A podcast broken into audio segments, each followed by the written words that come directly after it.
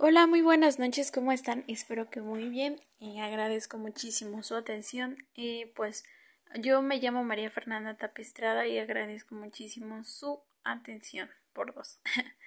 Pero bueno, hoy les vengo a presentar un tema que se llama psicología clínica, que es la que se encarga de la investigación de todos los factores de evaluación, diagnóstico, tratamiento y prevención que afectan la salud mental.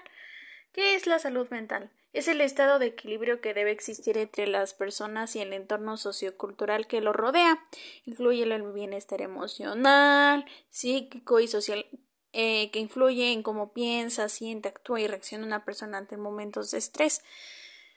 Pues muchos tenemos eh, esta variación de estados de ánimo y creo que sí tenemos algunos problemillas por ahí, pero pues sin embargo podemos este controlarnos, ¿no? E, es lo que yo puedo, yo pienso.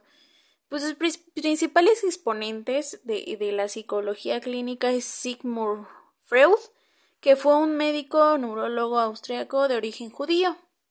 Otra de sus este, exponentes fue Carlos Jung, un médico psiquiatra, psicólogo y ensayista.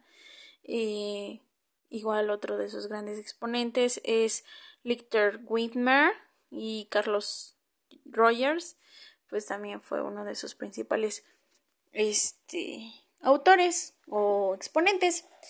Bueno, hablando de la rama de la psicología clínica, pues nos encontramos muchísimas, pero las que más influyen o las que más me parecen interesantes es la psicología familiar, que es la que estudia e interviene en los procesos que afectan a la unidad familiar y las relaciones de sus, entre sus miembros.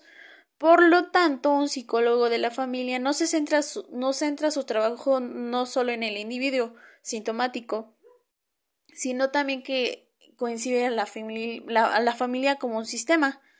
Entonces, y pues ya, o sea, ellos son los que vienen siendo como los que te ayudan en tu familia para poder sobrellevar ciertas situaciones.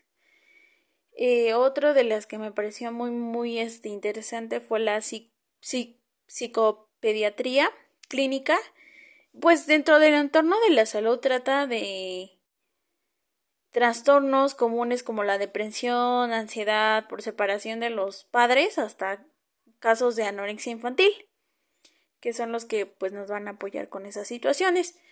Eh, dentro del enfoque eh, de educación se enfoca en el estudio de la didáctica y psicopedagogía adecuada para los niños. Y ustedes se preguntarán qué es la psicopedagogía o, o de qué se encarga. Pues hay muchos pero hay una que es la psicología eh,